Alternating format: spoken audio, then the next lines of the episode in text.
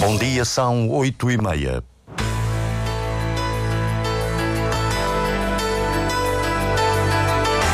Antena 1 Madeira. Informação. Não há interessados na captura de gamba nos mares da Madeira. Pesca devia ter começado em outubro passado. O Marítimo foi afastado da Taça de Portugal em futebol, perdeu com a União de Leiria por 3-0. O Nacional vai tentar chegar aos quartos de final da competição no encontro desta tarde com Santa Clara. Esta noite estreia no Teatro Baltasar Dias a peça Livrai-nos da Guerra. Em palco é ouvida uma mensagem de paz. Diário Regional na Antena 1 Madeira, assistência técnica de Paulo Fernandes. A edição é de Celina Faria.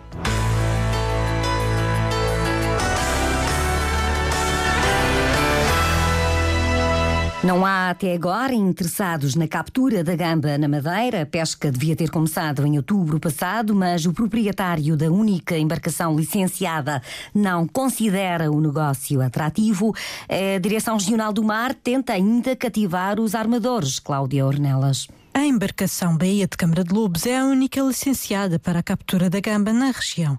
É esta que cabe decidir se vai ou não avançar com a pesca do produto, como explica Nuno Gouveia, diretor regional das pescas. Foi feita ainda a uma escala experimental, em parceria com os serviços de investigação do mar, que cederam as armadilhas para Uh, se fazer a captura dessas, uh, desse, desses exemplares da gama da Madeira. neste momento, depende do operador se vai, para além da, da cedência das armadilhas que nós já, já disponibilizamos, se o armador terá a intenção ou não de adquirir mais armadilhas, porque o perito está neste momento aberto, portanto vai depender um bocadinho da, da vontade em utilizar essa, essa faculdade adicional. A Antena Madeira, Jacinto Silva, proprietário da Baía de Câmara de Lobos, diz que esta embarcação não deverá avançar para a captura. Já se faz aquela pesquisa há 20 anos para cá. E o que se tem notado é que durante uma semana podemos apanhar, por exemplo, 100 quilos de camarão. Mesmo que seja a, a 40 euros, um preço muito bom. São 4 mil euros.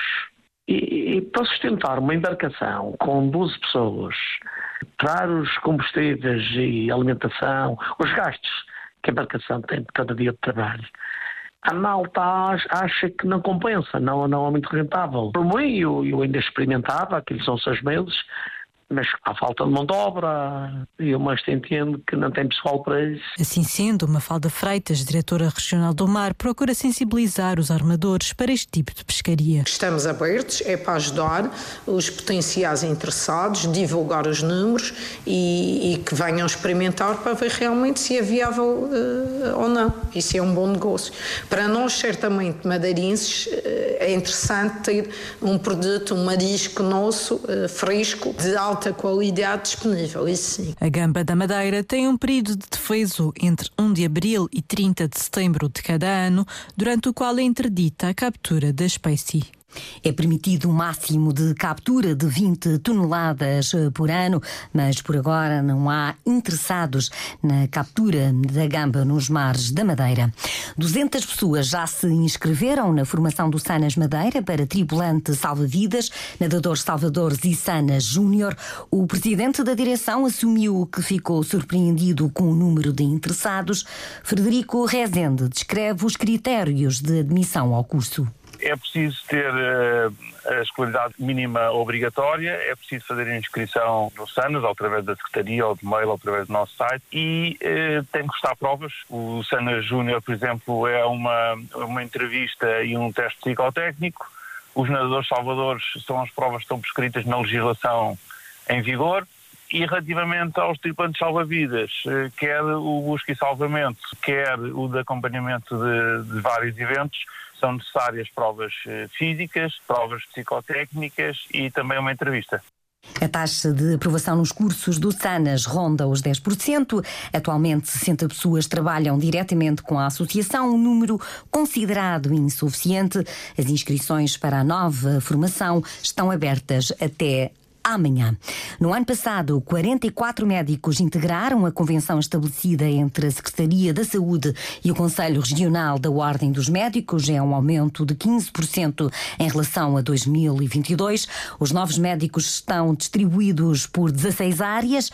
A maioria, 25%, pertence à especialidade de Medicina Geral e Familiar, 16% são da especialidade de Medicina Interna, 9% da Ginecologia Obstetrícia e Cirurgia Geral. Até à data, o Sistema Regional de Saúde tem 642 médicos convencionados.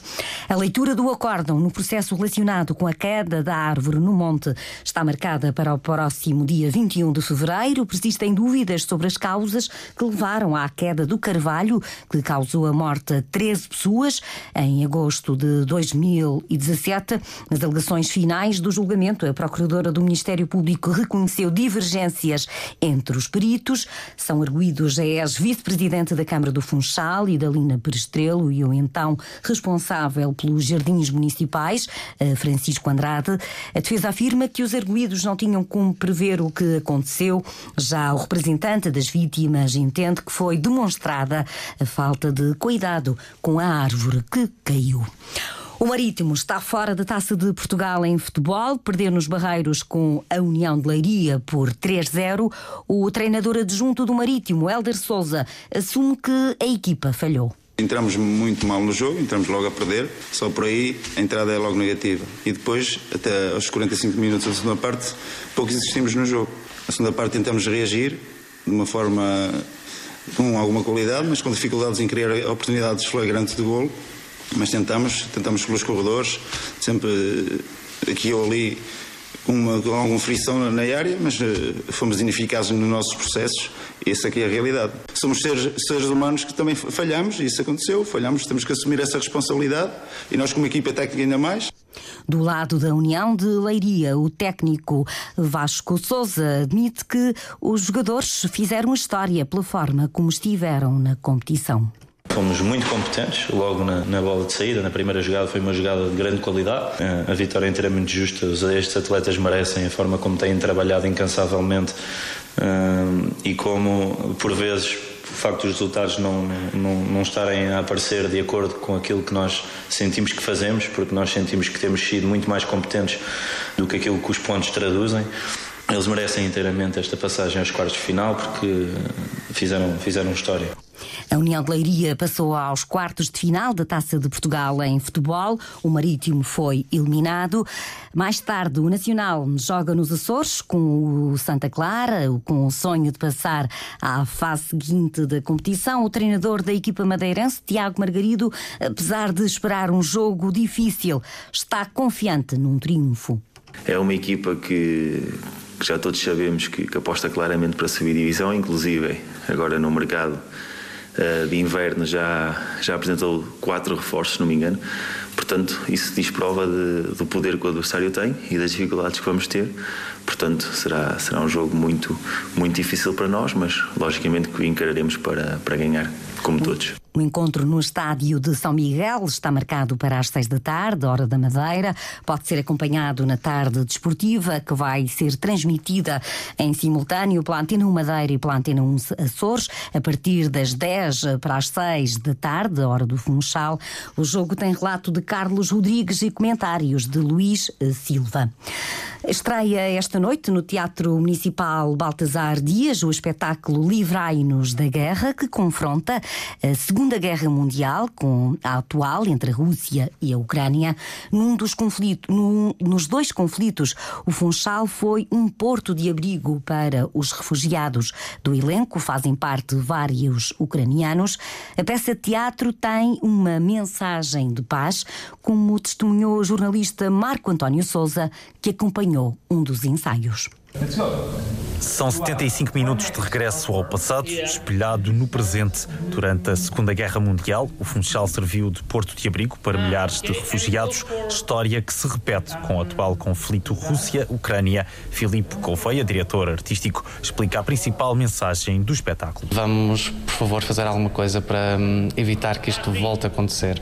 Porque, tal como o anterior, nós mostramos os paralelismos, apesar de ser separado por muitos anos de história, estamos sempre a repetir os mesmos erros e sempre a a chegar aos mesmos pontos, uh, a fazer as mesmas coisas e, e, até um pouco o objetivo da trilogia também é um pouco esse acordar e despertar de é isso, estamos sempre a fazer as mesmas coisas, a cometer os mesmos erros, a entrar num loop, uh, porque é que não aprendemos um pouco a nossa história e tentamos evitar que as coisas negativas do passado voltem a acontecer. O espetáculo visual é complementado pelo sonoro, o objetivo passa por despertar sensações, revela Paulo Pires, o compositor da banda sonora. Temos uma parte uh, histórica e vamos inspirar nos sons que se ouviam naquela altura, nos anos 40, e trazer um bocadinho dessa sonoridade adaptada, claro, aos instrumentos e à, e à história que contamos hoje em dia, uh, e trazer essa, essa lembrança e essa memória do passado, que nós não vivemos, claro, mas faz parte do imaginário coletivo.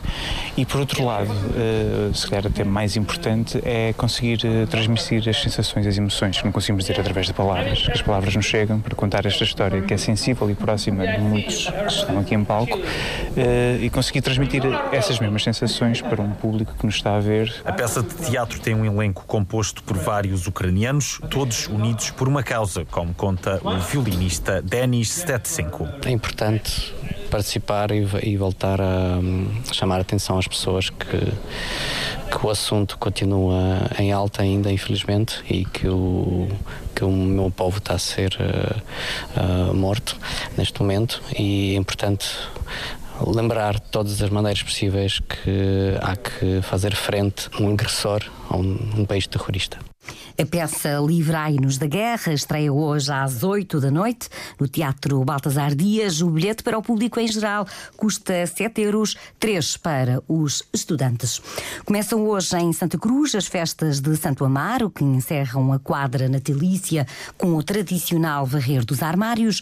Ao longo de cinco dias há muita animação, como destaca Fábio Ferro, chefe de Divisão de Desenvolvimento Económico Cultural na Câmara de Santa Cruz. Teremos no dia 12 os HMB, eh, que é a banda cartaz nacional, eh, cabeça de cartaz deste Santa Amaro.